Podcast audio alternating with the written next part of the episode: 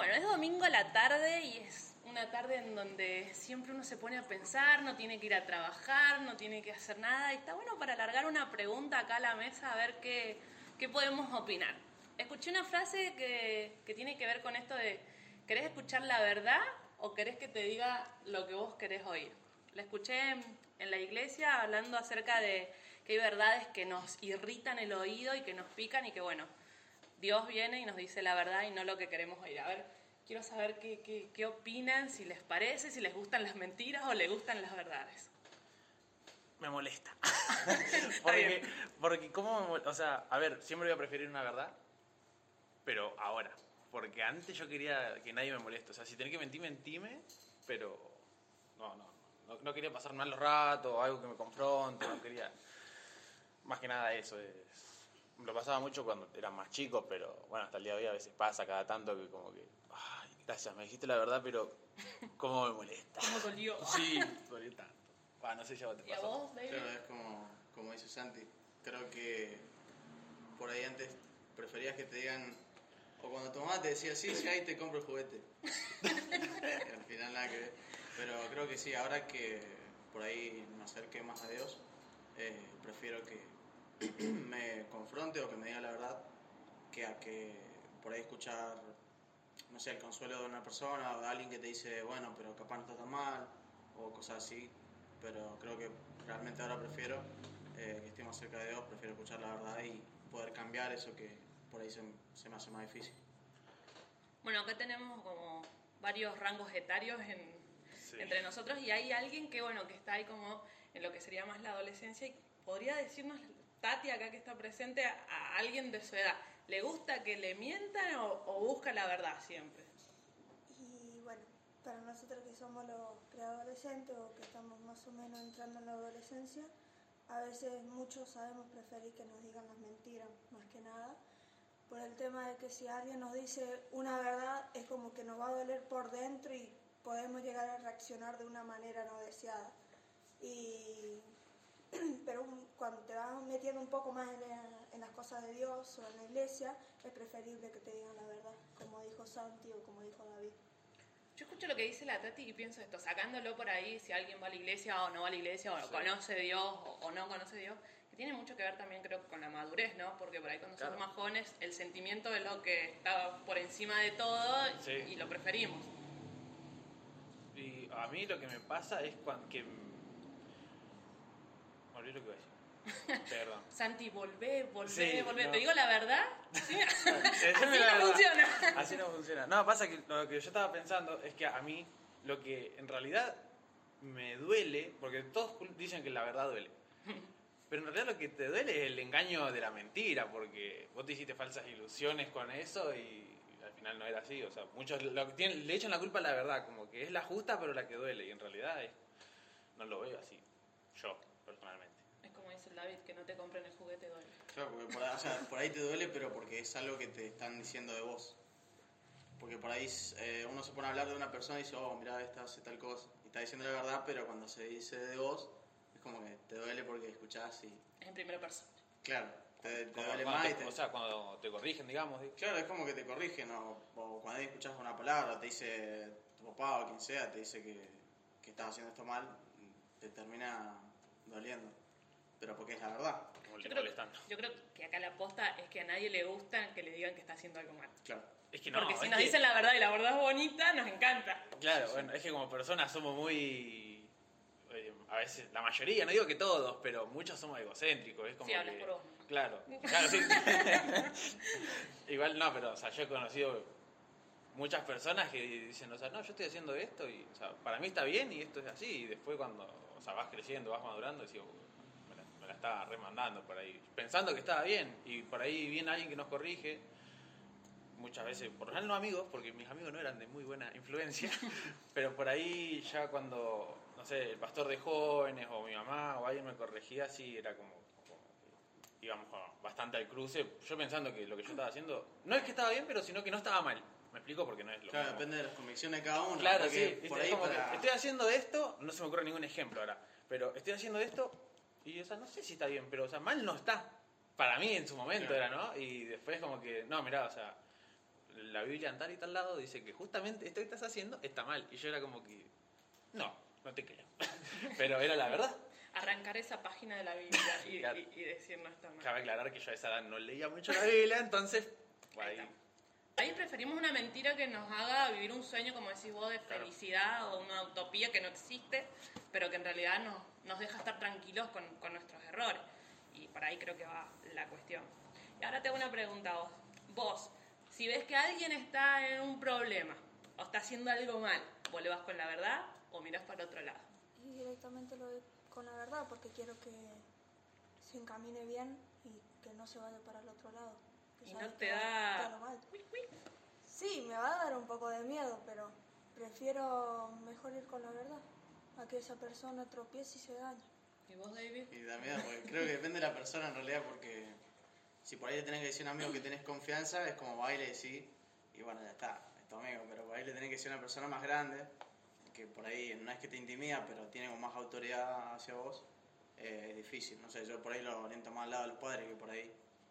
Eh, uno siempre tiene que hacerle caso, y qué sé yo, pero hay veces que se equivocan y ves si le tengo que decir esto, pero se me va a enojar más. y- Claro, y es como un reto que vas pasando por tu vida, más o menos, como va diciendo David. A mí lo que me pasaba antes era como que, bueno, creo que lo dije al principio, no, por ahí te confrontaba, te lo decía alguna, al- alguna vez y ya, o sea, si te sirve tomarlo y si no, no, ya después no te voy a ir con la verdad dos veces. Si me, o sea, te dije que hagas las cosas bien una vez y la volviste a hacer mal, es como que listo, hacer la tuya. Pero bueno, Eso la otra vez hablábamos con Santi, bueno, fuera de esto, y hablábamos Ah, de sí. eso, de que yo también era muy así. Yo te la voy a decir una vez, te la puedo repetir dos veces con mucho amor y misericordia, pero la tercera me cansaste. Y yo le decía a Santi, y vino Dios, y vino Jesús, y me pegó una cachetada con una verdad, y y otra vez te digo, ¿y cuántas veces Él nos tiene que repetir la misma verdad, la misma verdad? Ah, Es como que a veces no tenemos como un poquito de, de misericordia hacia el otro hasta que entienda esa verdad. Sí, si él aplicara lo que decimos nosotros, ya Estamos fritos. estamos perdidos, ¿no? Pero yo creo, a ver, tiro otra pregunta para ver si lo unimos. ¿Puede ser que esto de que nos pique muchas veces la verdad, que nos irrite, tengan que ver con la falta de una sinceridad, con la falta de, de- de ser genuinos? Está bien, mayormente en nuestra fe, pero si no en, en querer saber la verdad más allá de si nos duele o no, de ser sinceros eh, con nosotros mismos. bueno, ahora, ahora sí, ahora lo entiendo. Antes, ponerle hace tres meses al Santi viejo, em, claro, no, no le vengas con eso, digamos. Pero ahora sí, o sea, si yo estoy en una- alguna falta, digamos, o en algo- haciendo algún error, voy a preferir mil veces que cualquiera de ustedes me diga, che, Anoten, anoten chicos, graben en este momento. Sí, creo que me estoy arrepintiendo de lo que dije, pero, pero no, no, no. Pero, pero digo, o sea, Cortalo, cortalo. por más que me duela, o sea, se los puedo decir ahora, el, el día que me tengan que corregir algo, o sea, corríjanmelo porque nada, es, es lo que quiero para mi vida, digamos. Hacer las cosas bien. Yo creo que también tiene que ver con cómo te lo dicen, ¿no? Es que a veces la falta, la falta de empatía, a veces la falta de empatía es como que. Como que una verdad concurrente. La mayoría de las veces los padres. El David hoy está con los padres, con los padres. Va Porque, directo. porque los Dale, marcale un ahí- error, marcale un Por error. ahí los, los amigos te lo dicen con más empatía o te lo tratan de suavizar, pero los padres como que van y te dicen de una, eh, porque creo que esa es la autoridad que tienen ellos para, para corregirte. Pero cuando te la dicen así sin empatía es como que te duele más todavía, pero si al fin y al cabo es una verdad, eh, Hay que tomarlo. claro hay que tomarla y, y ver Con qué hacer con eso. Sí. Bueno, justamente la, con G hablábamos la otra vez que. O Estamos sea, hablando mucho, ¿eh? Sí. Em, ¿Qué me habías dicho?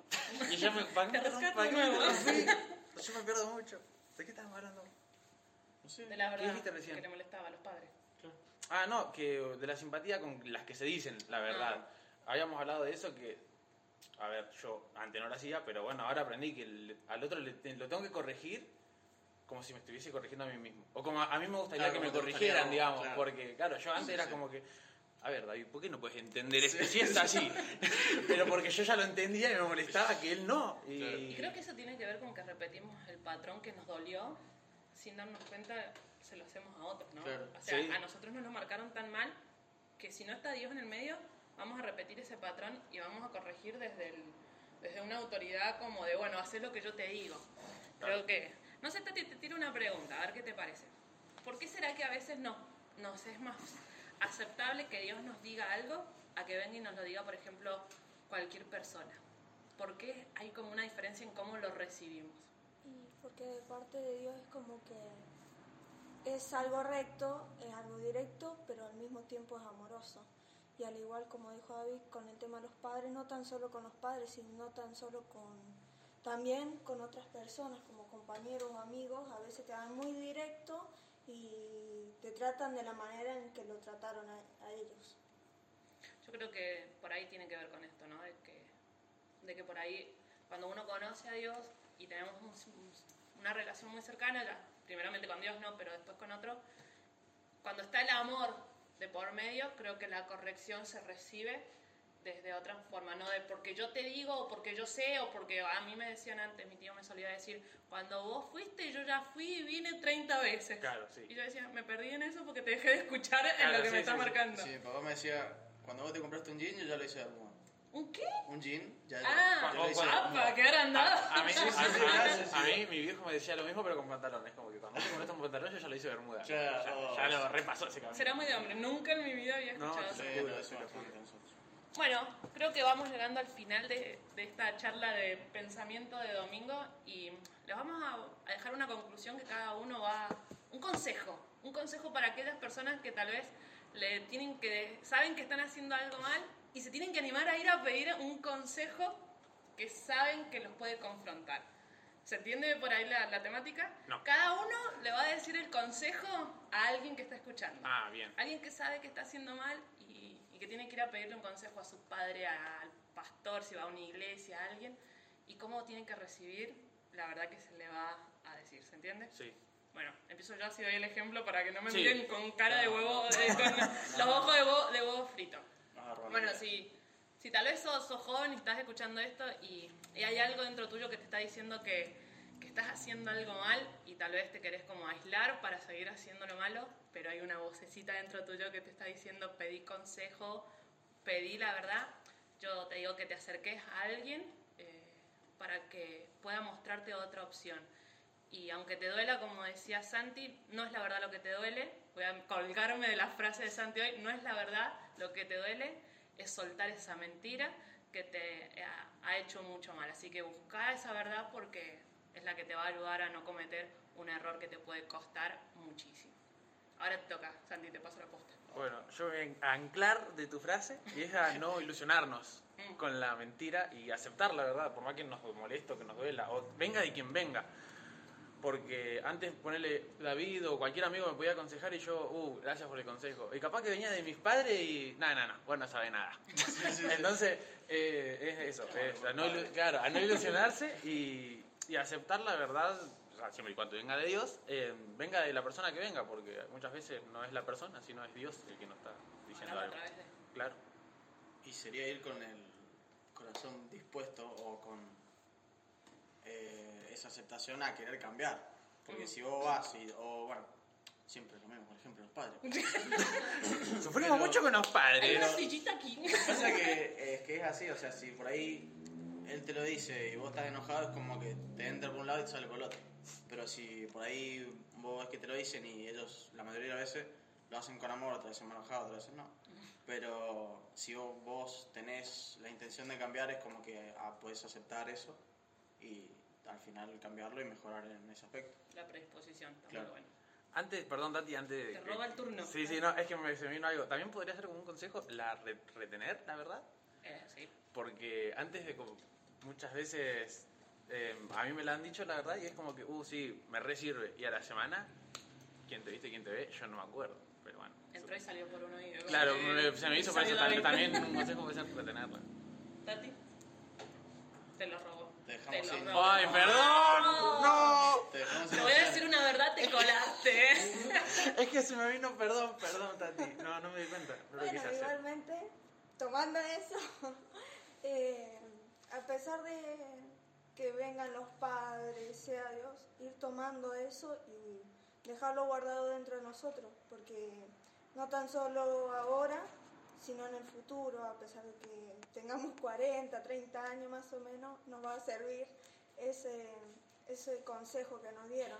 Es como retomarlo, guardarlo y tenerlo en cada momento para poder acordarnos de ese consejo y ponerlo en práctica.